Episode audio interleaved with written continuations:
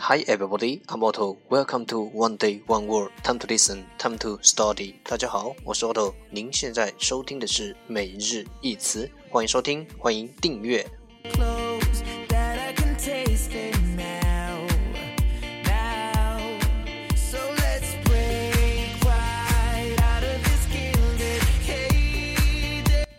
让学习英语融入生活，在途中爱上你自己。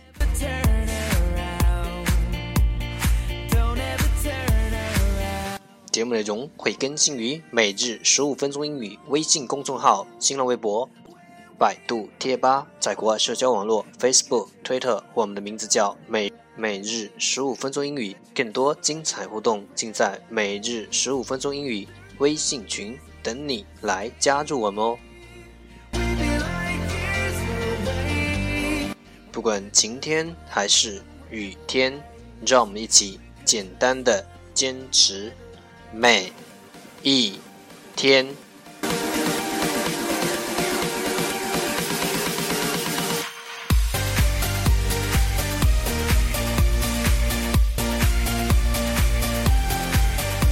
Okay, let's get started. Day 54. Today's word is 今天的单词是 small, small. S M A L L small 形容词小的。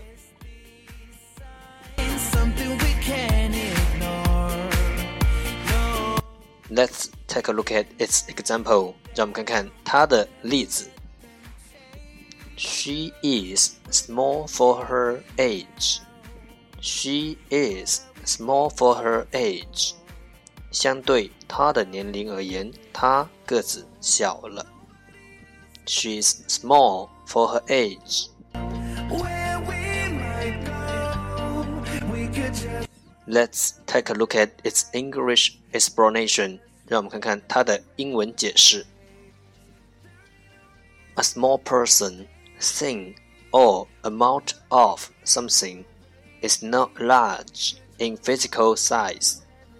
一个小的人，a small person 东西或事物的数量，thing or amount of something，就是 is，体积或规模等不大，not large in physical size。Let's take a look at its example again。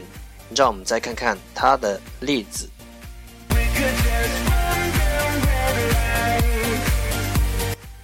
She is small for her age.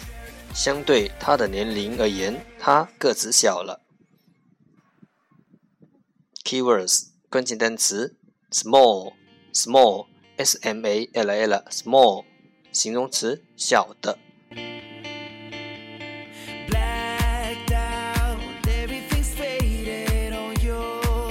That's our first day 这就是今天的每日一词。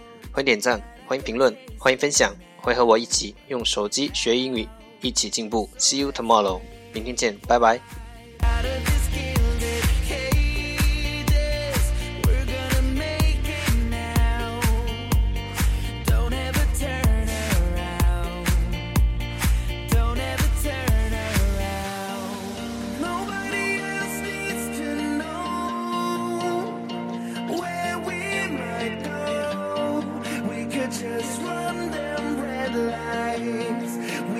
Just